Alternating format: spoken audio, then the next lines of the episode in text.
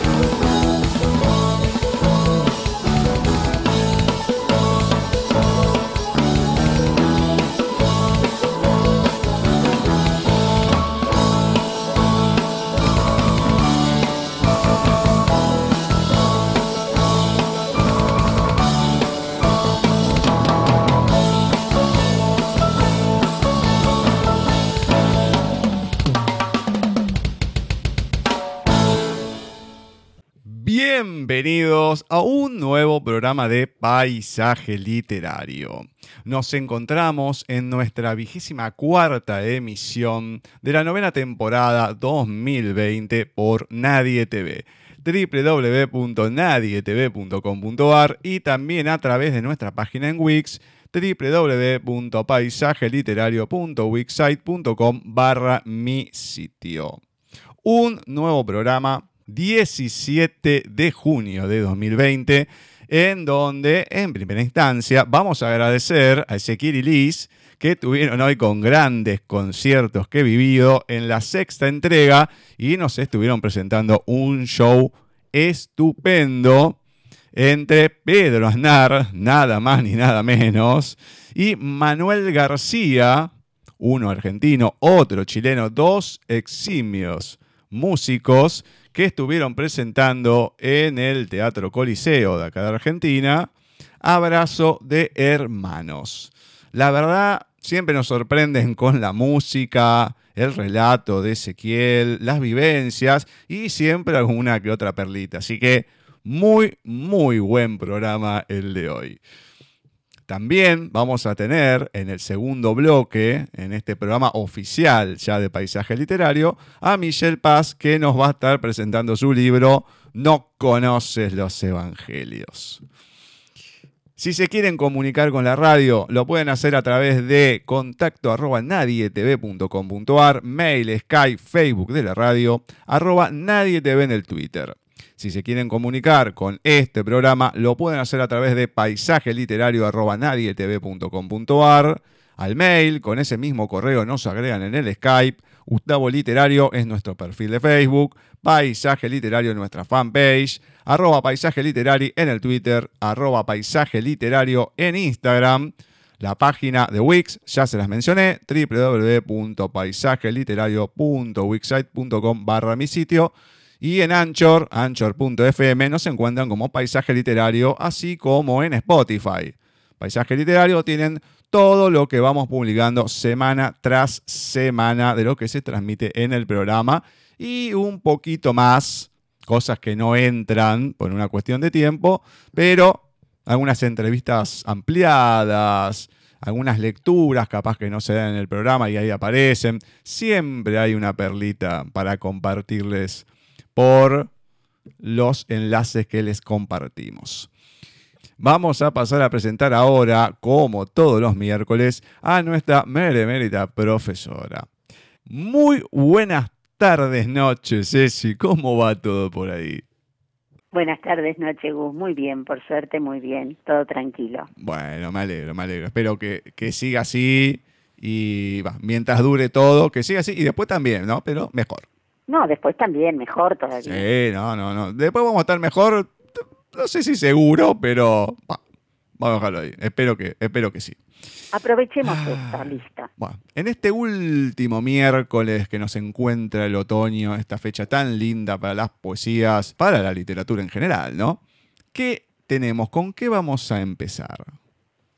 Comenzamos esta noche con un texto que nos envió la hermana de Estrella Cardona Gamio, un libro muy bonito, pero nos manda solo la introducción y una parte del capítulo 2.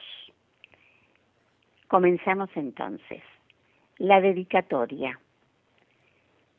Adriel B. Para ti, aunque tu nombre no sea Adriel B. El origen de esta novela se inspira en un comentario que en cierta ocasión le hiciese Ernest Hemingway a un íntimo amigo suyo, Hochner, al hablarle de sus principios como escritor. En ese comentario, Hemingway, evocando aquellos difíciles tiempos, confesaba que llegó a derramar lágrimas de amargura cuando los editores le rechazaban sus manuscritos, devolviéndoselos con una fría nota. Nota adjunta la historia que yo había amado y en la que había trabajado tan duramente. Esta singular confesión, unida a la reconocida dependencia alcohólica del novelista norteamericano hizo que se me ocurriese unir ambos aspectos, el escritor desconocido, a quien nadie considera, y la personalidad alcohólica, creando un personaje, en la presente circunstancia femenino, en el cual se dieran cita los dos extremos. El resto de la historia es pura imaginación, así como cuantos nombres propios o de firmas editoriales puedan aparecer en ella, siendo cualquier coincidencia con la realidad, simple azar. Ahora bien, aun tratándose de una obra de ficción, debo decir que me he documentado a conciencia y en profundidad. Para escribirla, al leer toda la literatura de Alcohólicos Anónimos pertinente al caso, que he asistido a varias de sus reuniones abiertas y que he sido asesorada además con la valiosa colaboración de un amable miembro de Alcohólicos Anónimos a quien dedico este libro. Por todo lo cual, gracias. Estrella Cardona Gamio. Capítulo 2 de Adriel B., la novela de una alcohólica. Al abrir los ojos lo primero que vi, qué novelesco suena, ¿verdad? Fue una mesilla de noche en la que había dos libros entre los que se sujetaba una hoja de papel escrita a mano. En realidad eso fue lo primero que vi, si he de ser sincera. Luego se materializaron los libros y más tarde la base que los sustentaba, o sea, la mesilla. Y como no se trataba de mi dormitorio, deduje que estaba en una casa extraña, y puesto que me despertaba con resaca, seguí deduciendo que aquel era el resultado de una noche de excesivas copas que no ahogaron nada. Lo peor era que mi memoria estaba espesa y a duras penas podía recordar el cómo y el porqué de la llegada al sitio en donde ahora me encontraba. Me senté con aquel gesto tonto de Doris Day cuando solía despertarse en la cama de Rock Hudson con él al lado y no recordando nada de lo que debiera haber sucedido. La diferencia consistía en que yo estaba sola, allí en medio, y que la única explicación a lo ocurrido, mientras no se me aclarara la memoria, me esperaba pacientemente escrita en un trozo de papel. Alargué la mano y lo tomé. Bella durmiente, me voy al banco a trabajar, pues ese es mi oficio. No te confundas, no soy ningún caco, sino el interventor de una sucursal, lo cual me permite tener las tardes libres para escribir. ¿Comprendes? A las doce llega la mujer de la limpieza. No te asustes, no suele escandalizarse de nada y además es muy sociable, pero te aconsejo que no le cuentes tu vida. Le gusta demasiado repetir lo que ha oído. Estás en tu casa, puedes hacer lo que te apetezca, menos prenderle fuego. Si te vas antes de que llegue Cloti, siempre se llaman así estas damas, cierra de golpe la puerta y no te preocupes más. En la nevera hay comida y tengo un microondas. Ya lo verás todo a tu disposición. Si te encuentras con Mr. Fu Manchu, no intentes intimar. Resulta bastante imprevisible en ocasiones. Ahora, si es él quien toma la iniciativa, la cosa es muy diferente. Aunque he de reconocer que hay momentos en los que resulta de lo más empalagoso. Olvidaba decirte que Mr. Fu Manchu es un gato siamés. Te apunto mi número de teléfono por si quieres llamarme. Espero que así sea. Después de todo somos colegas. ¿No te parece? Ah, para tu tranquilidad, te informo de que solo te quité los zapatos y que he dormido, como mandan las reglas de la caballería andante, en el sofá cama del saloncito. Y hasta acá llegamos con este capítulo 2 de Adriel B., la novela de una alcohólica de Estrella Cardona Gamio. Mm. Pinta muy lindo la novela, sí, ¿eh? Sí, además que ya te deja con la intriga ahí. Mm, ¿Qué pasó? muy bonito. Me gustó lo de Mr. Fu Manchu. Creo que todos nos estamos imaginando otra cosa. Que claramente no era un gato precisamente. Digo, "Mm, este se va a encontrar. No, era un gato. Uy, cómo. Un Bueno, gato. Muy bien. Bueno, le mandamos un, un beso gigante eh, a Concha. Sabemos que está con, con todo el tema de, de Estrella, trata de seguir difundiendo los libros y demás. Así que bueno, esperamos que, que siga así, que no baje los brazos. Y como le he dicho más en una oportunidad, acá vamos a estar siempre para darle una mano, leer y difundir todo lo que podamos. Así que Por supuesto. vamos para adelante. Y para- agradecerle todo esto también. ¿no? Obviamente, sí, sí, sí, sí, lógicamente. Además, le decimos a la gente, si bien nosotros ya lo hemos publicado en nuestras redes, desde el 15, o sea, desde el lunes pasado hasta el 19, pueden conseguir gratuitamente en Amazon el libro de Adriel B. Así que pueden conseguirlo ahí que lo, van a poder descargar sin ningún inconveniente gratuito. Así que aprovechen a descargarlo. ¿Con qué seguimos, Ceci? Bueno, seguimos con otra amiga, María Negro. Hacía mucho que no leíamos Sí, sí. poemas de María. Exactamente. Bueno, de María Negro. En esa orilla el silencio es un barranco. La casa cae, lenta. Te llamo. Persigo la grieta brutal con las manos. Te llamo. La casa cae, las paredes surgen desde otro cielo. Te llamo por tu nombre. En esa orilla el ruego aguarda. La casa cae, enmudecido fuego. Superficie hundida en el gran no. Te llamo. Soy esta ramita de pasto nacida de tus pasos. El techo explota en lluvias, en grillos, en espanto. Te llamo por tu nombre. Soy esta ramita de pasto. La tierra seca busca tu boca. Se le abre el sueño en los huesos. Te llamo por tu nombre. Esta ramita de pasto de barrancos. este tenerse así, habitante de la ausencia, la casa cae, recoge estas ternuras, llegará el sol que te encuentre viva. María Negro. Mm. Duro, ¿eh? Duro. Duro. Así es. Pero bueno, es un poco mm, la poesía de María Negro ahí, te impacta siempre Sí, sí, sí, sí. Con, con estos temas. Así que bueno, fiel a su estilo, esperemos que, que siga así y podamos seguir leyéndolo, ¿no? Por Obviamente. supuesto. Obviamente. Bueno, una amiga también, ya lo vengo diciendo en varios programas, nos sigue dando material para que leamos de ella. Y yo lo leo con mucho, pero mucho gusto cada cosa que nos va mandando a medida. Después, como vengo diciendo estas últimas semanas, explicaré el por qué. Jamás se acordaban de su cumpleaños. Jamás. Era frustrante y doloroso. Cada 10 de agosto, mientras las gotas de sudor le corrían por la espalda y aparecían cercos oscuros bajo las axilas, esperaba. Eterna e infructuosa espera. No tenía perfil en ninguna red social que diera el chivatazo, que cantara como ese odioso pajarito que contaba los secretos a su madre. ¿Qué manía cogió a las golondrinas que anidaban en el alero de su ventana, pensando que cualquiera podría ser la soplona? Tiraba todos los nidos a pedradas, hasta que una colleja de su madre le sacó del error.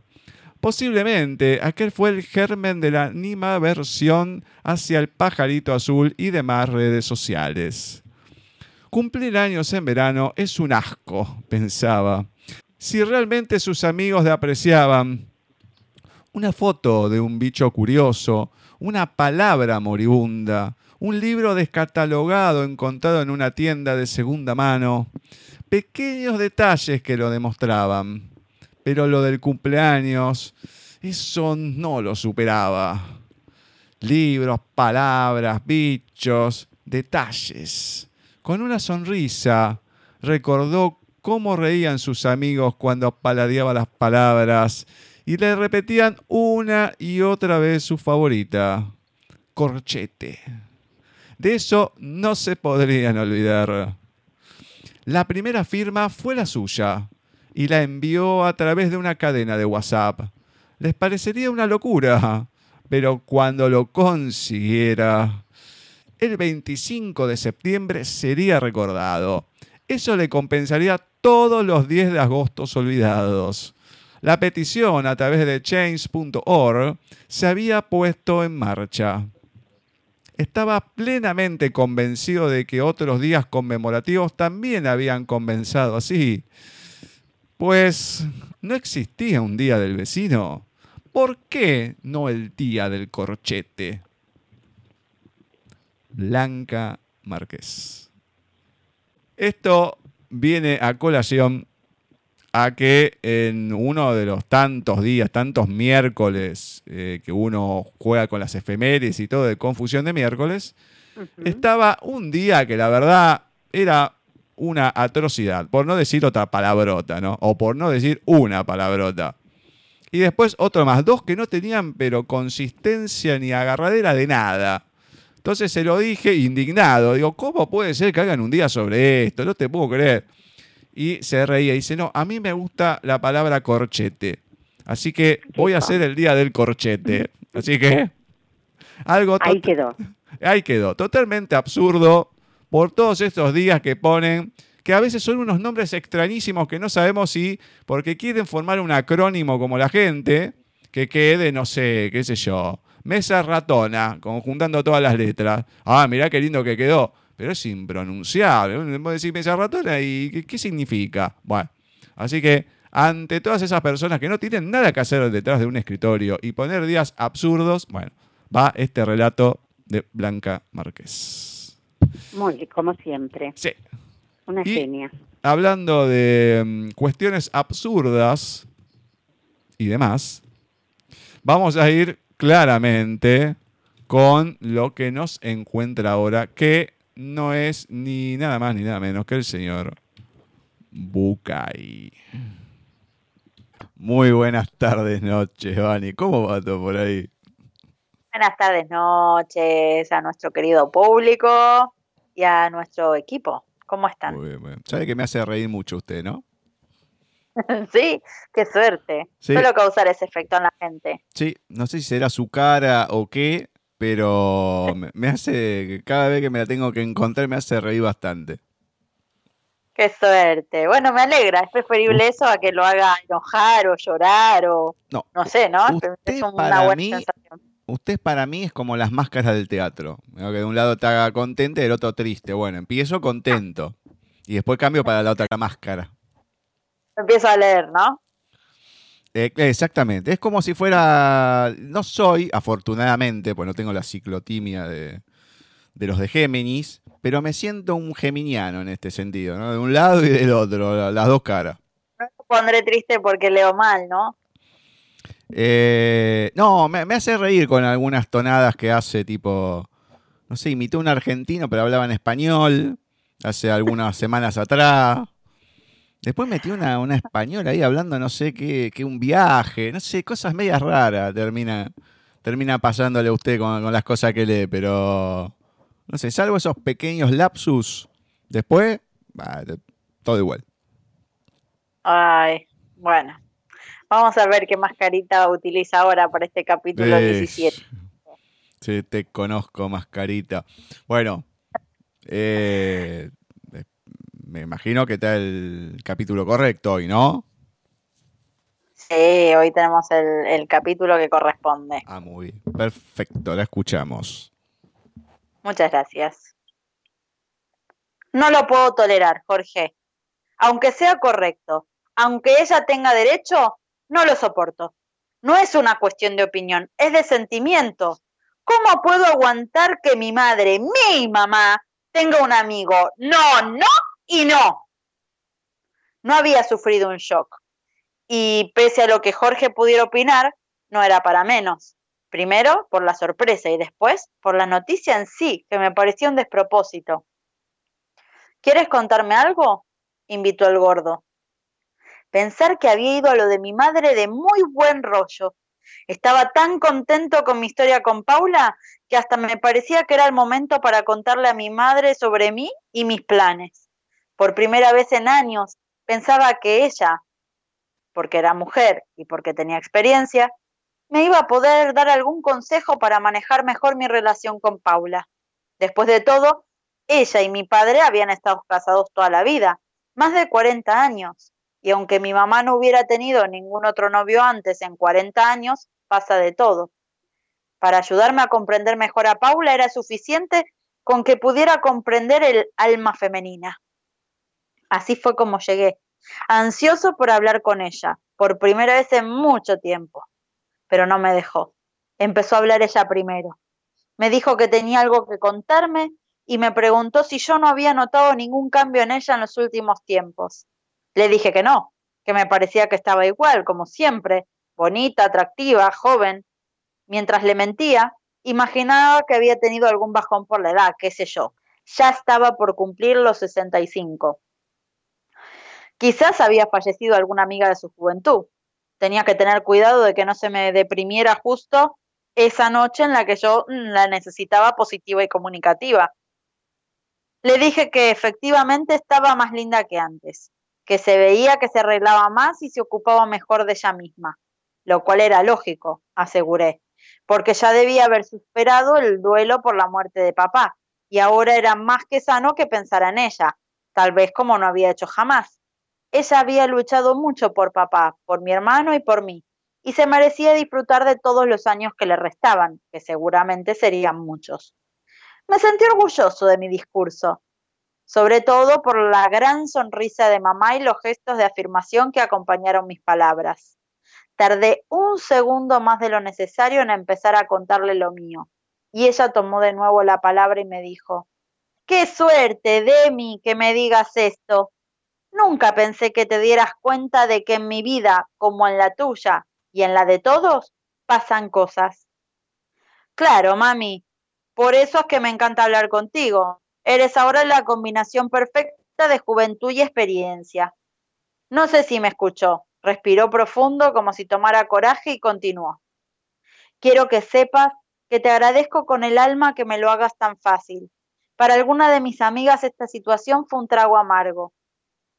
No venía por el lado al que yo miraba. Empecé a oler algo raro. ¿Habría tenido algún problema de salud? ¿Querría ayuda económica para irse de viaje o quizás... No estarás pensando en hacerte un lifting o alguna de esas cosas, ¿no? Le dije sin pensar demasiado en lo que escuchaba, tan obsesionado como estaba en encontrar el hueco para hablar de Paula. Bueno, yo desde hace tiempo...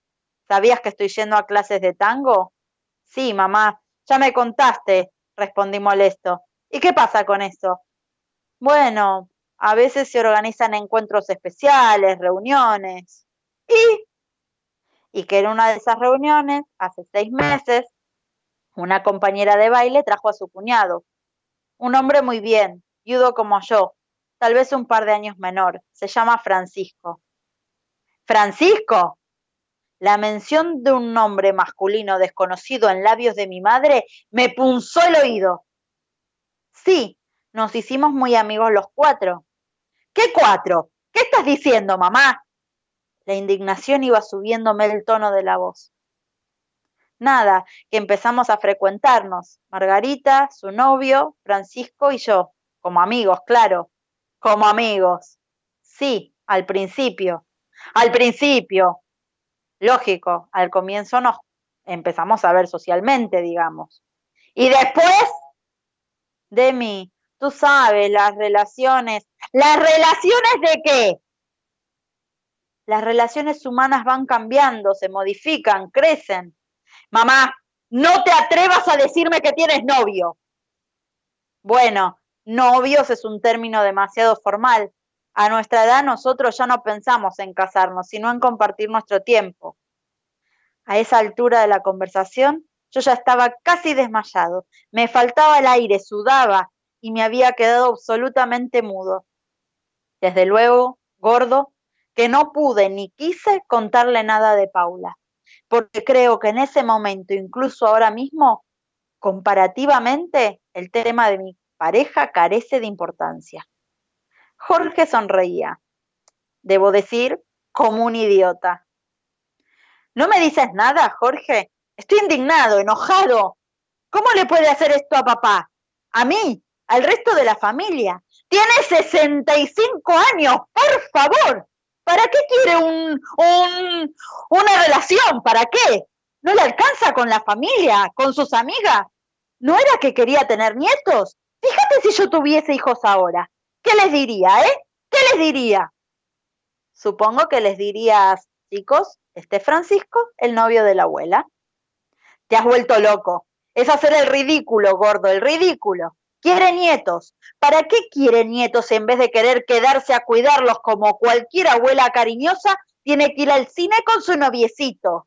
En vez de disfrutar de sus nietos, que ya está en edad de hacerlo, se va a bailar tango a no sé qué local de mala muerte con su penchito. Es ridículo. Que no es el caso, dijo el gordo. Porque yo sepa, nietos no tiene. No es el caso, pero podría serlo. ¿Cómo? Claro, se supone que alguna vez me voy a casar, se supone que algún día voy a querer tener hijos. Ah, claro. Se supone y supongo que tu respuesta es que tu madre funciona alrededor de esos supuestos y que supuestamente reaccione como se supone que hay que hacerlo. Por supuesto, dije yo siguiéndole la broma. Una vez, Nasrudín, el de las mil caras y el de los mil oficios, era abogado. Tenía a su cargo la defensa de los pobres, de los marginados, de los que menos tenían. Como siempre, Nasrudín sabía poco y nada de las leyes escritas, ya que en aquel entonces solían usarse como justificativos de las peores injusticias. Pero utilizaba su inteligencia y su sentido común para darle la vuelta a los fallos más difíciles en contra de sus clientes y conseguir que se hiciera justicia. Cuando este cuento comienza, nuestro héroe tiene a su cargo la difícil defensa de un pobre hombre que, desesperado por el hambre de su familia, robó dos gallinas de la cocina del dueño del corral. Varios testigos le habían visto entrar en la casa del demandante, destapar las ollas donde se habían empezado a hervir las aves y ocultarlas en una bolsa de patatas. Para escapar finalmente a campo, a través en dirección de su casucha en las afueras de la ciudad. Cuando la guardia llegó, de las gallinas apenas quedaban algunos huesos que los perros, flacos como sus amos, roían con desesperación. La ley era clara, pagar el valor de lo robado o ir a la cárcel por el robo. El tiempo de la condena era lógicamente proporcional al valor de lo robado. El cliente no tenía dinero para pagar por esas gallinas, porque si lo hubiera tenido, no las habría robado, razonaba Nasruddin por los pasillos. Y esto lo mandaría a la cárcel por lo menos por tres semanas. Pero una sorpresa la guardaba el defensor en la sala. Los abogados del demandante habían decidido hacer del episodio un caso ejemplificador y entonces, ensañándose con el pobre hombre, pedían una compensación de 40 rupias por las dos gallinas, una pequeña fortuna. Es absurdo, señor juez, aun cuando mi cliente admite, ya que no puede negarlo, haber robado las gallinas, no merita que se le pida esa cantidad. De ninguna manera, señor juez. Es verdad que el valor puede parecer excesivo, pero se debe tener en cuenta que una gallina no vale solo por su carne. Estas gallinas, especialmente, eran de las mejores ponedoras de nuestro cliente. Tenemos papeles que pueden demostrar que cualquiera de sus gallinas es capaz de poner 200 huevos al año y que un 10% de ellos pueden transformarse en pollitos que, por supuesto, serán nuevas gallinas. El daño real que este robo significa para las arcas del dueño es incalculable. Lo hemos acotado a 40 rupias porque hemos querido ser benévolos y consecuentes con este tribunal. El juez, que no tan extrañadamente tenía una cierta inclinación a fallar a favor de los ricos cada vez que podía, decidió que el argumento era válido y condenó al acusado a pagar el monto solicitado o ir a la cárcel por dos años. Nasruddin, sin manera de alterar el curso de los acontecimientos, solicitó al tribunal que se le concediera tiempo para pagar el monto exigido.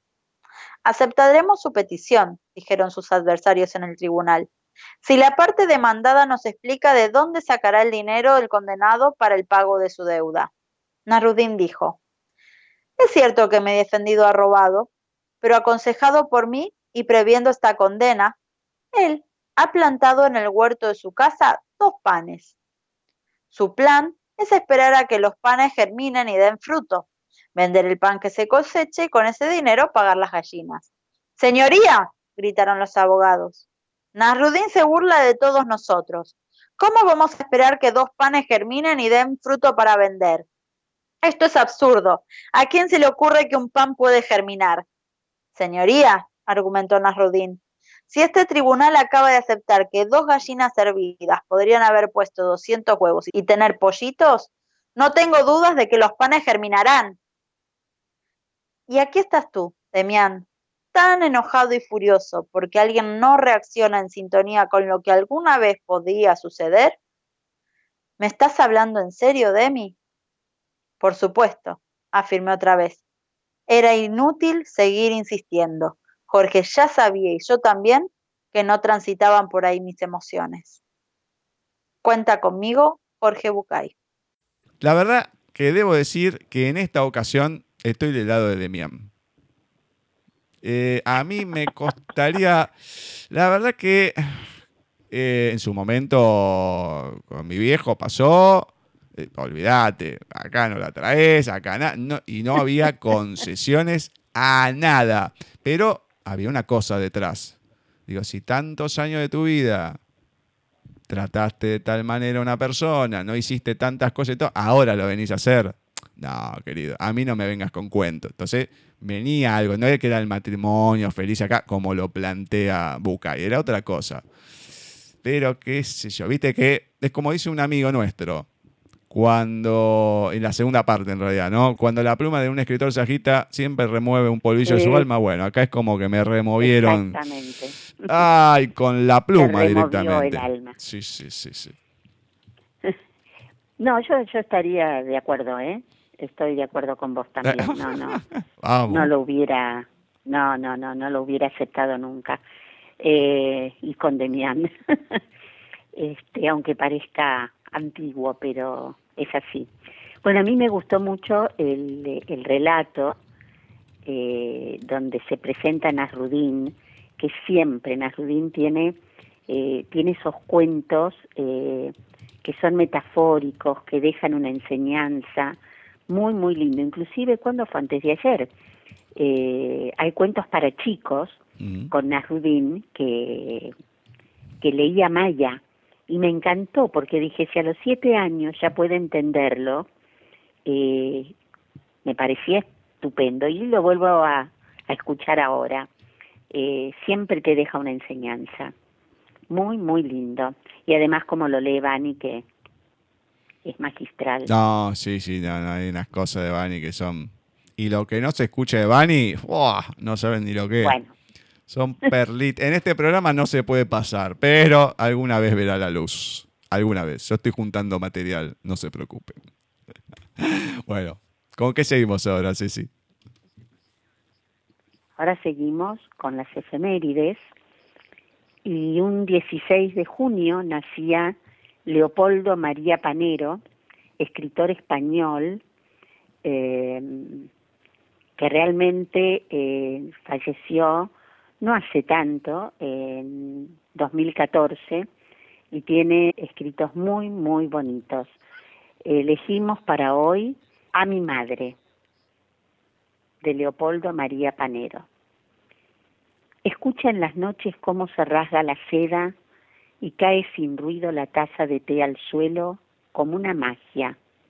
Tú que solo palabras dulces tienes para los muertos y un manojo de flores llevas en la mano para esperar a la muerte que cae de su corcel, herida por un caballero que la presa con sus labios brillantes y llora por las noches pensando que le amabas. Y dice, sal al jardín y contempla cómo caen las estrellas y hablemos quedamente para que nadie nos escuche. Ven, escúchame, hablemos de nuestros muebles. Tengo una rosa tatuada en la mejilla y un bastón con empuñadura en forma de pato. Y dicen que llueve por nosotros y que la nieve es nuestra. Y ahora que el poema expira, te digo como un niño, ven, he construido una diadema, sal al jardín y verás cómo la noche nos envuelve. A mi madre de Leopoldo María Panero. Qué lindo, qué lindo. Muy bonito, un poco triste, pero bonito. Sí, sí, sí, sí. Bueno, justo que hablábamos de, de la madre con lo de Bucay, ahora Ah, exacto, exacto. otra madre más. Otra casualidad. Otra casualidad. Muy bien, muy bien. Bueno, yo acá no tengo ninguna madre, pero mm, es un relato que es un poquito más largo que el de Blanca, pero lo traigo a colación también. Todo tiene un porqué en, los programas, por lo general, ¿no? A veces, ¿no? Y estaba hablando de una situación y demás, y justo después que pase una situación me aparece este relato. Yo lo dejo ahí, no, no voy a seguir explicando, pero viste, Por algo siempre aparece. por algo aparecen las cosas. Es un Por autor, supuesto. claro, es un autor que publicamos el 7 de julio. Él nació en 1966, contemporáneo, está vivo todavía.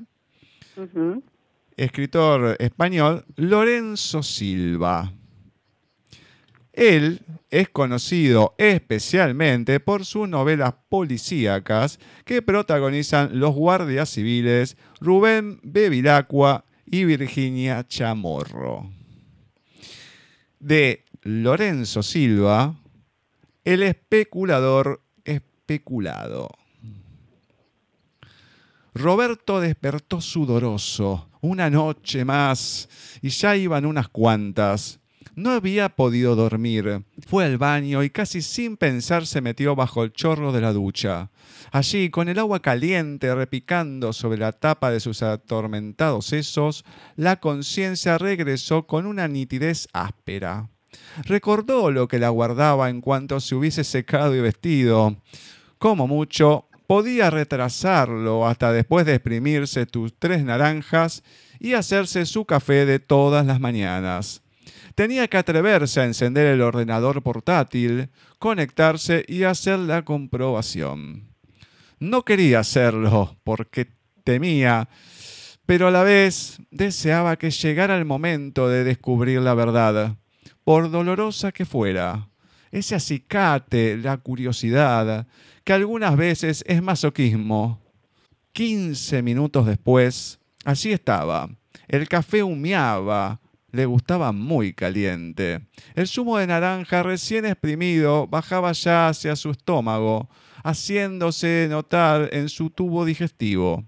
Lo prefería frío, y para eso tenía todas las noches la previsión de meter las tres naranjas en la nevera. Guardaba la dirección web entre los favoritos, la buscó e hizo clic sobre ella con el ratón.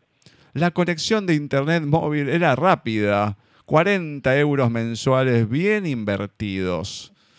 Apenas tardó un segundo en cargar la página. Ahora solo quedaba teclear el número de usuario y la contraseña. Y al cabo de unos pocos segundos lo sabría. Titubió lo justo, le dio al teclado deprisa y pulsó intro. La pantalla, implacable, le mostró la cruda, la rehuida, la ineludible realidad. El recibo estaba devuelto.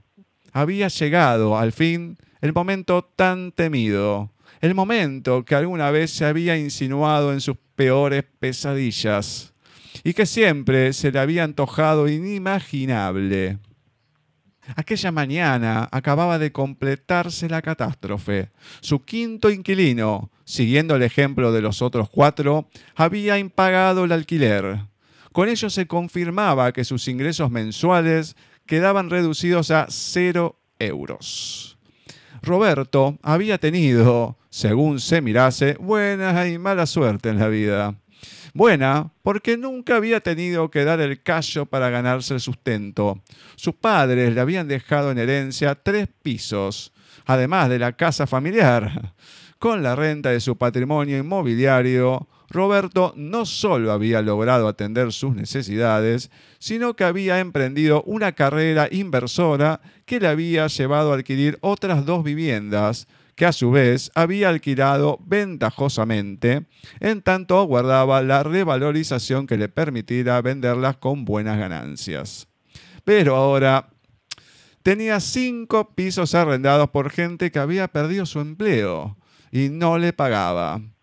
Dos hipotecas que se le habían comido ya todos sus ahorros y un futuro negro por delante. Siempre se había dicho que si venían mal dadas, siempre podía vender alguno de los pisos, pero esa forma de pensar pertenecía al pasado. Ahora nadie vendía, nadie compraba nada.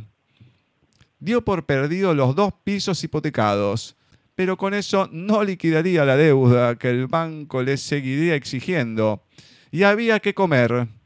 Por primera vez en su vida, Roberto aceptó aquella idea espantosa, inverosímil. Tenía que buscar trabajo. La radio dio entonces la cifra. Cuatro millones de parados. El especulador especulado Lorenzo Silva.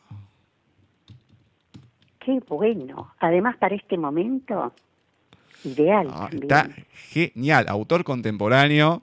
Y no, no, está, pero, a ver, esto lo escribió hace un tiempo, pero es de pura Es este, actualidad. No, no, no. total. No, no, increíble. No, me, me reí mucho. Eh, nosotros en el Facebook publicamos en realidad otros dos cuentos, no este, pero lo he compartido mm, en un grupo de, de mails y cuando lo leí digo, no, esto lo tengo que leer en la radio. Está, pero estupendo para hacerlo. Muy, muy bueno, muy, bueno. sí, sí, sí, sí. Veremos ahora si es tan bueno o cómo viene la lectura que nos va a compartir Marce. Él es luz, con ese toque de oscuridad que tanto lo identifica. Es sol en febrero y lluvia en abril. Es magia sin trucos. Es amor y es odio. Lo es todo para mí y no es nada a la vez. Él es mío y a la vez de nadie, se pertenece solo a él. Pero ahí donde va, me lleva en su corazón. Somos dos partes iguales a la vez que contrarias, dos pedazos diferentes de un mismo corazón. Una vez tropecé con él, mil más lo volvería a hacer. Mía. Em, yo sigo con esta Romanticón. Sí, pero esta cuestión de la ambivalencia, que un poco lo estaba hablando con alguna que otra persona por ahí, ¿no? Él es luz, con ese toque de oscuridad. Esta cosa es soy una cosa, soy la otra, no me decido, ¿dónde me pongo? ¿Dónde me pongo? Diría Pepe Estropajo. Eh, de- del gran Pepe Biondi, obviamente, ¿no? Así que Sí, obvio, obvio. eh, no sé, lluvia en febrero. La verdad que una ambigüedad impresionante. Una bipolaridad de aquellas. Y me quedo ahí, porque si no, Bueno, voy a seguir con estos comentarios y me van a venir con un palazo después. Bueno, vamos a ver si viene un poco más apacible la cosa ahora, sí, sí. A ver, seguimos con las efemérides. El 20 de junio de 1889 nacía Álvaro Yunque, poeta, cuentista, dramaturgo, historiador y ensayista argentino. Eh, realmente su obra abarca más de 50 títulos publicados y muchos más inéditos. Elegí un poema para compartir hoy con todos ustedes que se titula A la luna. Luna, pedazo de día olvidado allá en el cielo, alumbra los arrabales, siempre oscuros y en silencio, que en los arrabales viven tus devotos más sinceros, costureritas románticas y empleados que hacen versos. Entra, luna bondadosa, al cuarto de esos obreros que están conversando a oscuras porque no tienen dinero. Y entra aquel otro cuartucho donde sueña un pobre enfermo, que quizás el pobrecillo, quizás se llame Carriego. Huye de esas avenidas iluminadas del centro, luna y vea los arrabales que no alumbran los gobiernos. Excelente, excelente. Muy bueno. Álvaro Yunque. Muy bueno, me encantó. Me encantó. Muy bien, muy bien. Eh, Vos fijate, ¿no? Estas. Así medio al azar, ¿no? Pero Sí, sí. mm, tuvimos los oyentes, tenemos una de España, una de Argentina. Después Ceci, uno de España, uno de España. Ahora Ceci, uno de Argentina. Y yo voy a ir con otro argentino, uno de los escritores importantes de la historia de Argentina, que nació un 13 de junio de 1874, que se llamaba Leopoldo Lugones. Oh, bueno, palabra mayor. Exactamente. Hoy en día, uno de los más cercanos, aunque del siglo pasado, le dice, bueno, Borges, Cortázar, pero Leopoldo Lugones para la Argentina ha sido muy, pero muy importante Sí, que, ha, sí. que ha sido autor, entre otras, de Las Fuerzas Extrañas y Cuentos Fatales, que han sido consideradas precursoras de la narrativa breve argentina. Y una muestra de ello es el relato, el micro relato que les voy a leer de Leopoldo Lugones, La dicha de vivir. Poco antes de la oración del huerto, un hombre tristísimo que había ido a ver a Jesús conversaba con Felipe mientras concluía de orar el maestro. Yo soy el resucitado de Naím, dijo el hombre. Antes de mi muerte me regocijaba con el vino, holgaba con las mujeres, festejaba con mis amigos, prodigaba joyas y me recreaba en la música. Hijo único, la fortuna de mi madre viuda era mía tan solo. Ahora nada de eso puedo. Mi vida es un páramo. ¿A qué debo atribuirlo? Es que cuando el Maestro resucita a alguno, asume todos sus pecados, respondió el apóstol. Es como si aquel volviera a nacer en la pureza del párvulo. Así lo creía y por eso vengo. ¿Qué podrías pedirle habiéndote devuelto la vida? Que me devuelva mis pecados, suspiró el hombre. La dicha de vivir, Leopoldo Lugones. Está bueno, ¿eh? Muy bueno, muy, un tipo vicioso, Bueno. como el mejor. Parece un, una- un- uno del descolazo acá de, de Argentina. Eh, no sé si alguna vida, a lo mejor que una, en alguna vida futura, a lo mejor se le cumplió el deseo y le pusieron acá, no sé, en Mar del Plata, cerca del casino o en algún lugar similar. Pobre, pobre hombre, pobre hombre. Ay, bueno, Ceci, ¿qué tenemos? Bueno, miércoles tenemos a nuestro querido Wimpy, Eh, Artur bien. García Núñez, que siempre decimos Wimpy, pero eh, hay que recordar de tanto en tanto que este extraordinario periodista, humorista y narrador uruguayo se llamaba Arthur García Núñez. Bien, tenemos un relato corto como todos los de él.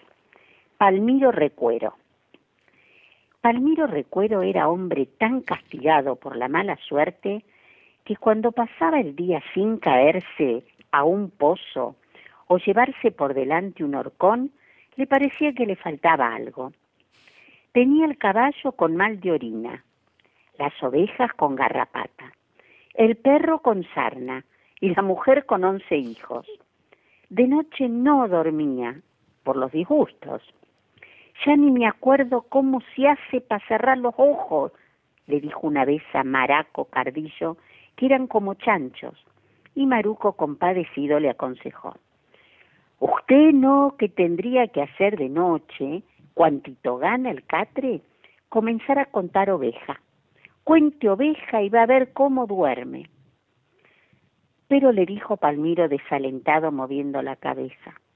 Las ovejas pasan muy ligero, capaz que crea que me salteo y que preocupó por eso me desvelen todavía más. Cuente huese. No quiere contar oveja, cuente huese, que pasan despacio. Y la primera noche que Palmiro se puso a contar bueyes para dormirse, un buey lo pisó. Y al otro día, enterado del sucedido, Maruco Cardillo fue a consolarlo. En caso como esto, parcero, no hay más remedio que hacer de tripa corazón. Y le contestó suspirando Palmiro, mire, citaré miau por los perros, que justo cuando tengo que hacer de tripa corazón, me agarra con el coliti.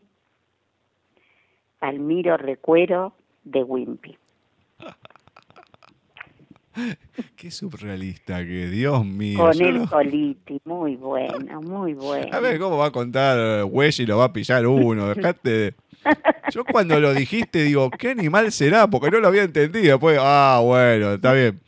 Ay, eh, Dios, contar hueses. Yo no puedo. Ay, yo Dios. sigo afirmando lo, lo mismo desde el comienzo, ¿no? Si yo tendría que leer eso, podría estar una hora leyéndolo que no podría, porque me trabaría cada dos por tres. Además, está muy bueno, muy, No, no, muy no, es, bueno. es estupendo, pero hay que saber leerlo también, porque vos podés eh, time out, o decir alguna cosa así, perfecto, ahora, pero hay palabras que vos decís, ¿cómo hace Ceci para decirlas? Ade- además que junta, por ejemplo, que está muy bueno, a ver, donde dice las ovejas, pone las, apóstrofe, oveja. Las ovejas, La jovés. muy, Bueno. las ovejas, Yo a veces me río, que me disculpe Marce lo que voy a decir, pero a veces yo la escucho y me dice los ojos. No, porque los ah, ojos, claro, porque es cordobesa, pero... obvio. Y digo, ¿cómo lo, lo ojo? Yo lo escucho todos los días. Pero yo pensé que los Claro. rosarinos nada más, eh, no, no es que estoy No, criticando a cada uno, pero hay, ciertas características de cada uno. No me acuerdo, Olmedo en su momento lo decía, ¿no? Que lo- se comían todas las S. Pero los ojos, Sí, sí, yo, sí. ¿cómo los ojos? Pero, ¿de qué Sí. está hablando? Yo me Sí, río sí, porque sí, la, sí. la chicaneo con ella, me río. Pero lo Por ojo. supuesto. Y las series no existen, la, la Y tampoco. Siempre yo, yo. Eh, Nunca sí, yo. eh, sí, sí. Yo. Pero bueno. Cada, No, no, cada, no, cada lugar de la Argentina sí Cada tiene sus propias tiene su- cosas. Tiene sus karmas, Gracias creo. gracias a Dios, porque son muy lindas.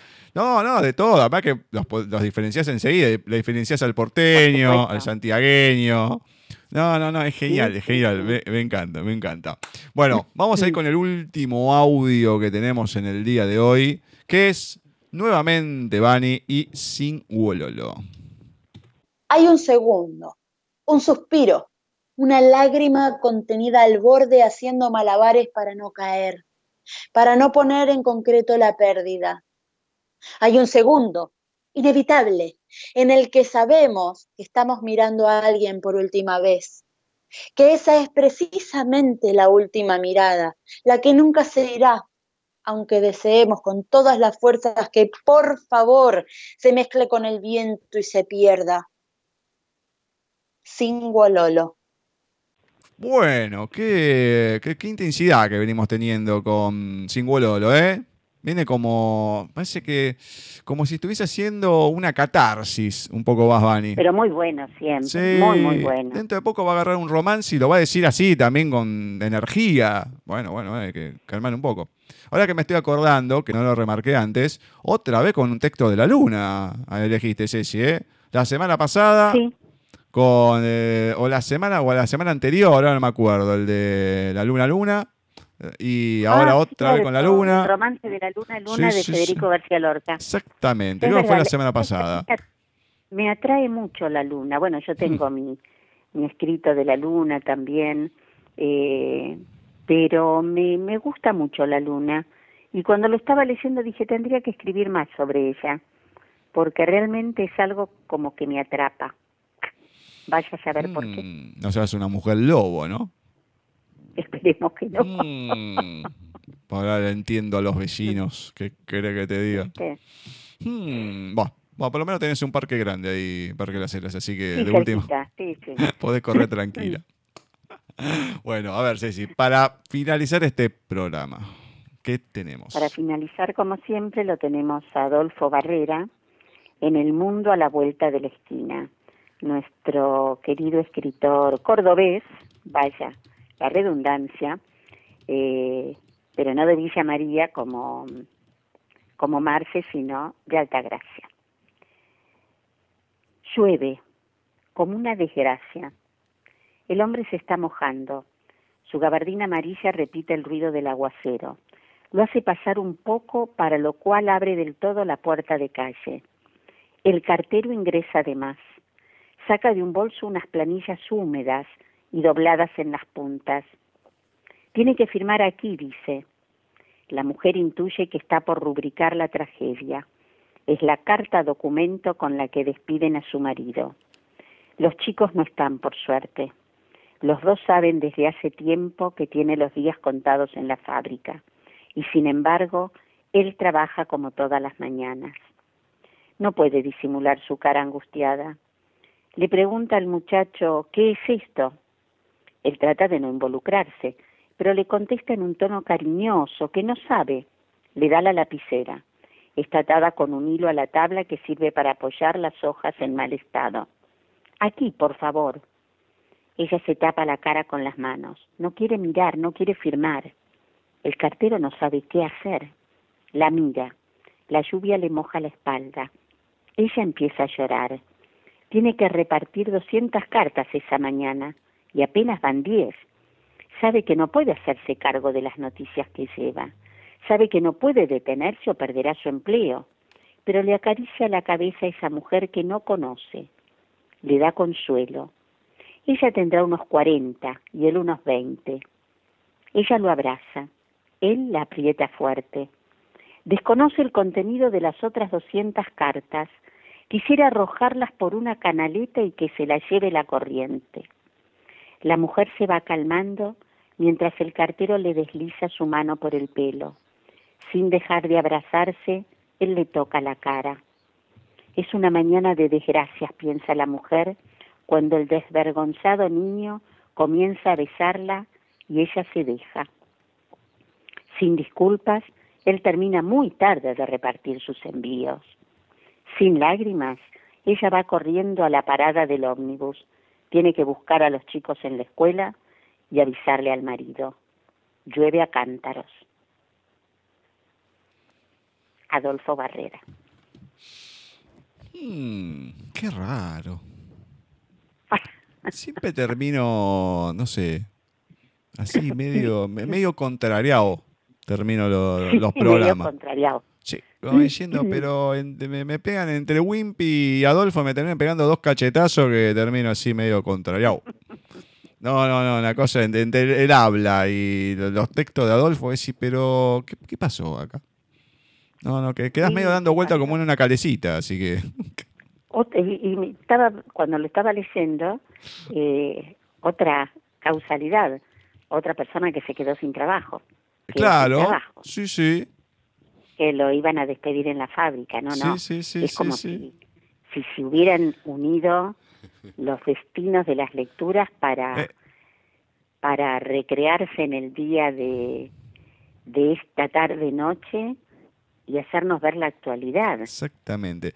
Bueno, eh, algo que no, nos llegó después, ¿no? Pero justo el miércoles anterior fue el Día Internacional o Mundial, no me acuerdo qué, de Alcohólicos Anónimos. Eh, así que por poco, por poco no nos envió Concha el texto de, de Estrella, de su hermana, que tiene que ver con Alcohólicos Anónimos. Sí, sí, sí, Justo le hubiese mandado, qué sé yo, aunque sea el mismo día y demás, capaz que lo leíamos y enganchamos justo en el, en el día de Alcohólicos Anónimos. Así que la verdad que hubiese sido, pero un, un golazo. Pero no importa, no lo dijimos la semana pasada, lo este- recordamos. Y también, a ver, Leopoldo Lugones venía por el Día del Escritor acá en Argentina. Claro. Así que ya pasó. Igualmente les mandamos saludos a todos los escritores de Argentina y del mundo. Que gracias a ellos podemos hacer este programa, ¿no? Lógicamente. Obvio. Bueno, como también escritora ella, aunque no se considera así, pero en principio ha editado un libro con ediciones Russer, la vamos a tener en el bloque siguiente, a Michelle Paz con No conoces los evangelios. Sí, vamos a conocer un poquito del por qué ha escrito esta obra, para quién, y bueno, y un poco de, de su mirada, ¿no? Del tema esto de los evangelios y por qué no conoces los evangelios. Ahora vamos con uno de los temas de José Tanda y volvemos con la entrevista a Michelle. Así que ahora vamos a escuchar la canción Whole Lotta Love del grupo británico de hard rock Led Zeppelin del álbum Led Zeppelin II de 1969. El tema fue elegido en el puesto número 75 en la lista de las 500 mejores canciones de todos los tiempos de la revista Rolling Stone en marzo de 2005 y mereció el lugar número 3 de la lista de los 100 mejores riffs de guitarra en la revista Q Magazine.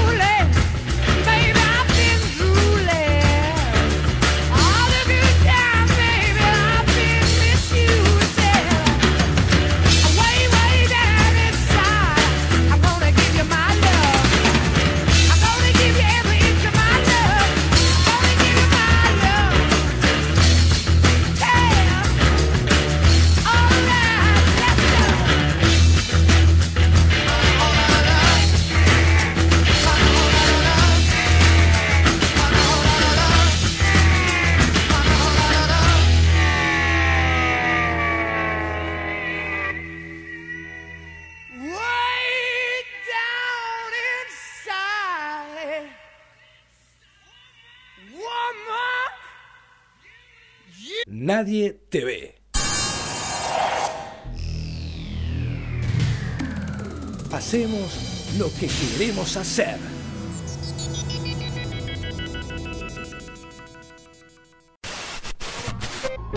que nadie vea,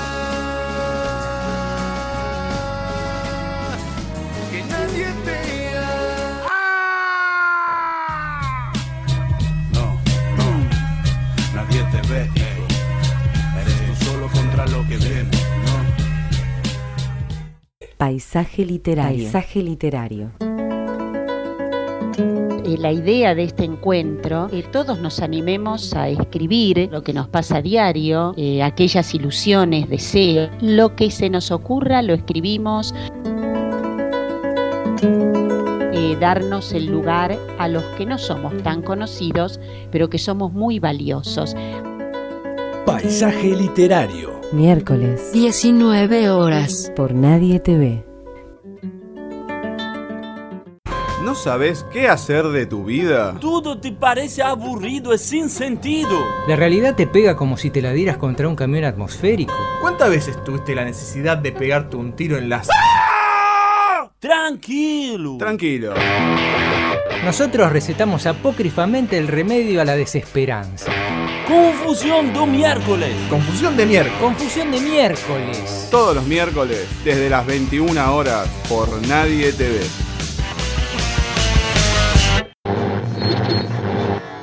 Miércoles y en mitad de semana, cumpleaños mi hermana, no vamos a trabajar.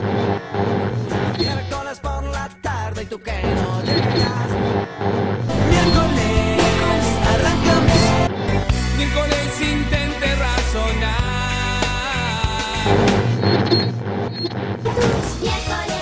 www.nadietv.com.ar